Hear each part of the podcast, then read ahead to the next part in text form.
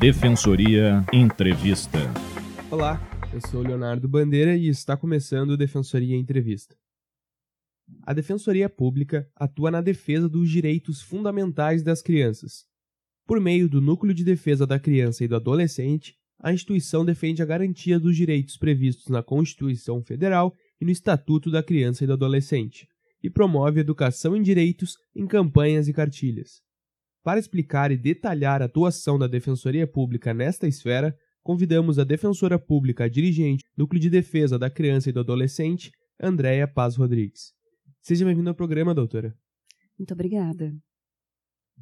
Quais os casos mais comuns em que a Defensoria Pública auxilia crianças e adolescentes? Entre os casos mais comuns estão aqueles em que a criança precisa de uma ordem de um juiz para conseguir vaga em escola, ou então para receber medicamentos de forma gratuita. Também temos casos de tratamentos de saúde e outros tratamentos em geral. Nestes casos, a Defensoria Pública atua nos processos mesmo contra órgãos públicos, garantindo os direitos do cidadão. E o que acontece quando uma criança ou adolescente infringe a lei? Eles têm o direito de se defender das acusações e poderão responder pelo que fizeram, mas de acordo com a sua condição e entendimento. No caso de uma criança, ela receberá uma medida de proteção. Já no caso de um adolescente, dependendo do ato infracional, ele pode receber uma advertência, uma obrigação de reparar o dano, prestação de serviços à comunidade, ou, em casos mais graves, pode perder a sua liberdade. Uh, e a internação, se for o caso, deverá ser em local adequado e pelo período máximo de três anos. Em quais idades as pessoas são consideradas crianças e adolescentes? As crianças são aquelas que possuem idade entre 0 e 11 anos, e adolescentes são de 12 anos a 17 anos. E essas crianças e esses adolescentes eles podem trabalhar? Não. Uh, somente pessoas adultas podem trabalhar. O que acontece é que, aos 14 anos, o adolescente poderá trabalhar na condição de aprendiz. O importante é que crianças e adolescentes possam estudar e brincar. Essa é a função deles. Enquanto eles não forem adultos, eles têm a obrigação de só se divertir e de estudar para poder garantir um, futuro adequado. Qual é a diferença entre aprendiz e um trabalhador? O aprendiz, a lei estabelece algumas limitações. Por exemplo, ele não pode trabalhar à noite, ele não pode trabalhar em trabalho nocivo à sua saúde, que, que expõe em risco a sua saúde. E como que a Defensoria Pública ela auxilia crianças em acolhimento institucional ou abrigadas? A Defensoria acompanha esses processos de destituição e de acolhimentos para que haja uma definição de sua situação, para que essas crianças possam retornar à sua família de origem ou, em algumas situações excepcionais, possam ser colocadas em adoção. O importante é que uh, a gente entenda que crianças elas só vão ser colocadas em abrigo em situações excepcionais, em situações excepcionais e, e temporárias, provisórias, porque o local adequado é com as suas famílias.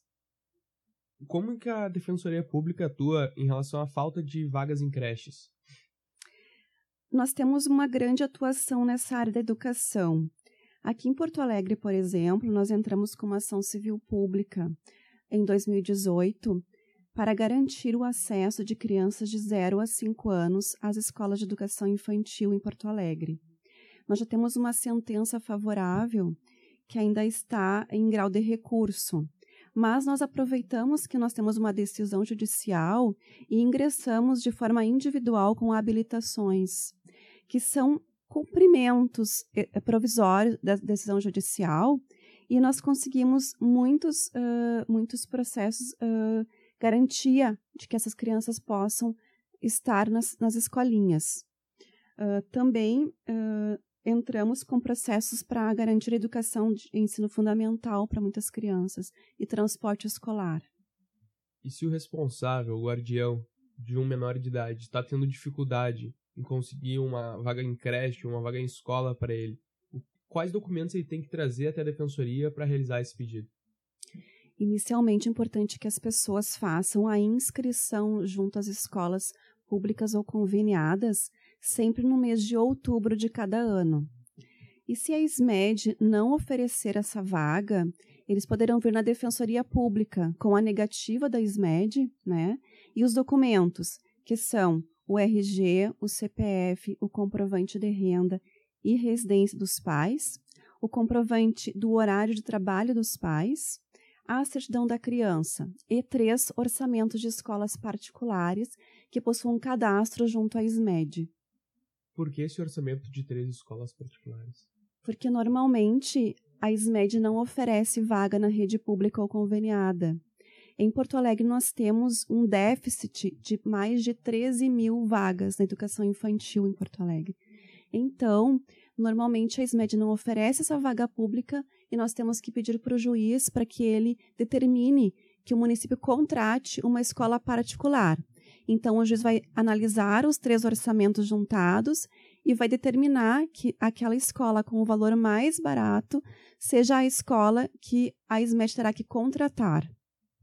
E é quando é feito o contrato com essa escola particular, é levado em conta a distância percorrida pelo aluno, os custos gastos com os transportes para aquela família? Sim. A gente pede que as pessoas tragam orçamentos de escolas particulares que, se, que situam-se próximos da, da residência da família, até 2 quilômetros da residência familiar. Então, nesse caso, não seria necessário transporte.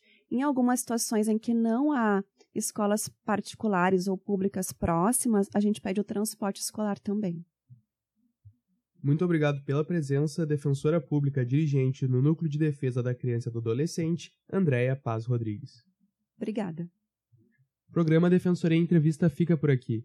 Todas as quintas-feiras conversamos com defensores públicos e convidados para discutir temas de interesse da sociedade gaúcha. Você pode ouvir as nossas entrevistas a qualquer momento no site defensoria.rs.def.br barra ou também pelo Spotify basta buscar Rádio Web da DPE na barra de busca do aplicativo. Participe enviando a sua pergunta pelas redes sociais da Defensoria Pública, facebook.com.br defensoriars, arroba underline defensoriars no Twitter e arroba defensoria pública rs no Instagram. Muito obrigado e até a próxima.